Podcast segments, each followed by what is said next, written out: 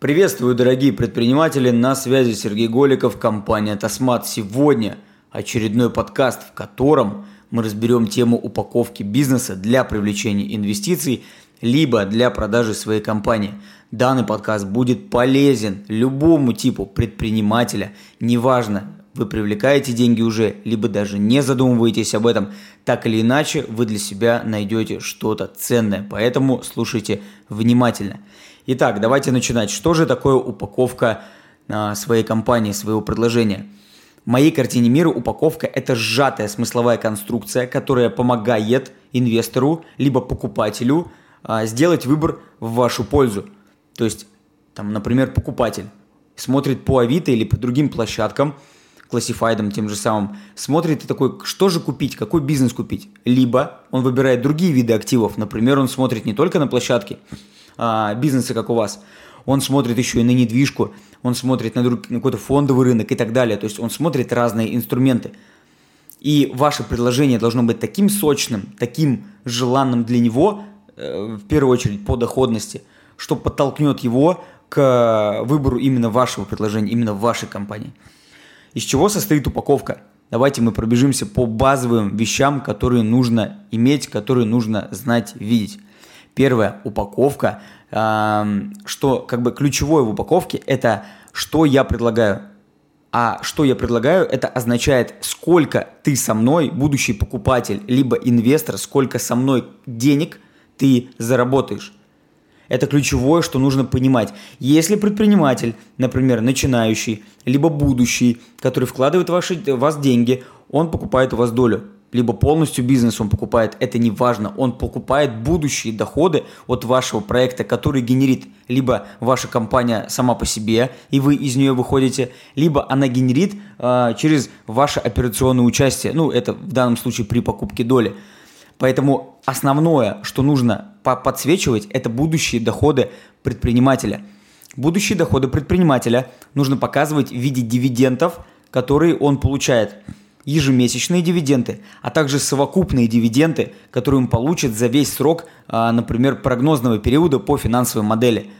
Это первое. Второе. А, дивиденды нужно дисконтировать, потому что деньги во времени а, сегодня деньги дороже, чем деньги завтра. Соответственно, если финансовая модель, например, у нас на 5 лет, то деньги сегодня дороже, чем деньги через 5 лет.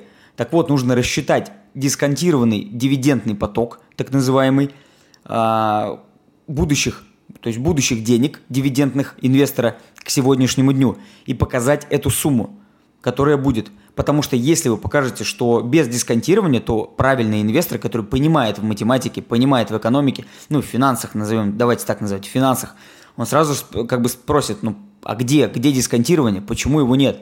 И вы будете такие, о, я не понимаю, почему его нет. Не понимаю, потому что не знаете, не умеете, финансист, либо вы не посчитали, а это нужно считать. Следующее, что нужно показывать обязательно, так это совокупная доля предпринимателя, э, которую он, которой он будет владеть в вашей, в вашей компании. Например, он покупает у вас какую-то долю, например, 10% за 1 миллион рублей. Эти деньги идут кэшином в ваш бизнес, то есть бизнес предпринимателя.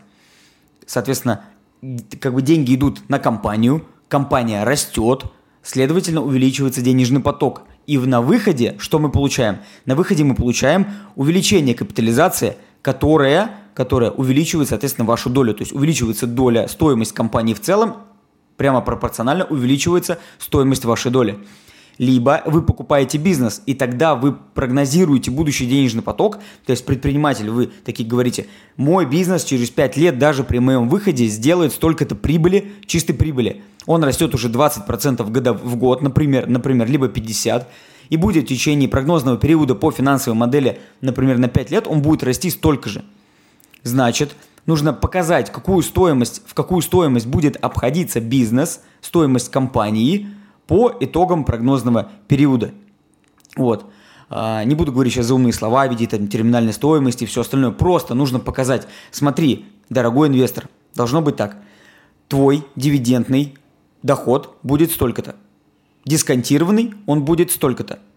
Твоя стоимость сейчас такая-то, и через, например, 4 года по финансовой модели твоя стоимость, например, либо доля, либо всей компании будет такая-то.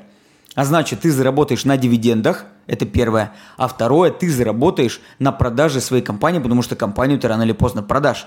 То есть ты заработаешь на дивидендах, отобьешь весь капитал, и потом заработаешь еще на полной продаже. Либо ты сольешься с кем-то. Круто? Круто. И уже после этого мы ему показываем, за счет чего конкретно будет сделано данное, данный финансовый результат. За счет активов, которые имеет компания.